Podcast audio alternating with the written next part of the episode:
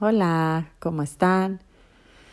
Yo soy Cristi Salazar. En esta página de Mamá Superpoderosa quiero platicarles hoy del tema de qué hacer con el enojo de nuestros hijos, cómo manejarlo, porque es algo que va a pasar y que va a seguir pasando.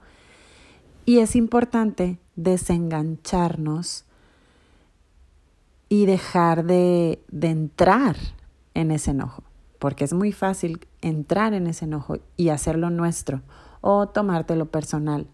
Entonces, cuando estamos desde esa energía de tomártelo personal o de engancharte, es muy difícil encontrar una solución y al contrario, se hace más grande la situación o no se enseña qué hacer con nuestras emociones, cómo enfrentarlas, qué herramientas podemos dar. O sea, es una oportunidad, verlo como una oportunidad para darle una herramienta de vida en lugar de engancharnos y que todos los días suceda algo o, muy seguido a ciertas edades en donde los niños este, pues tienen cambios internos que eso hace que tengan enojos, frustraciones, unos más que otros, pero cuando tenemos hijos que tienen este fuerte esta frustración y que no saben qué hacer con ella y que a lo mejor la descargan hacia la mamá, es súper importante que podamos primero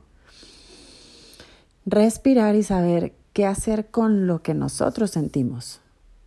Porque cuando nos encargamos primero de estar bien nosotros, entonces vamos a saber qué herramienta usar para transmitírsela y para que la integre en su vida y para que vaya sabiendo qué hacer con el enojo que va a ser parte de su vida. Entonces, este, a veces nos enseñaron a reprimir. Creo que es importante saber reconocer, ayudarle a, a saber a reconocer, estás enojado, veo que estás enojado. Y cuando tú me insultas, me haces enojarme yo también. O sea, reconocer lo que está sucediendo.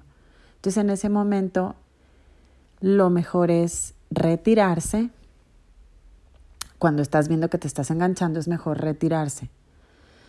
Para enseñar en este momento que es más importante que nunca el respirar. El respirar y reconocer la emoción.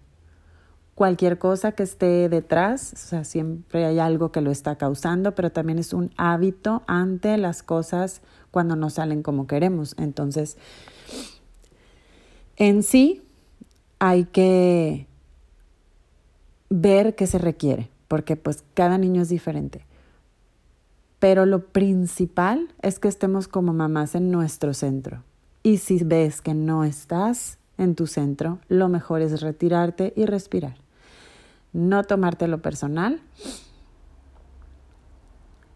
y buscar en tu corazón qué se necesita en el momento. Siempre lo sabemos como mamás, porque traemos esa brújula interior que se sabe qué necesita tu hijo en, ese momento.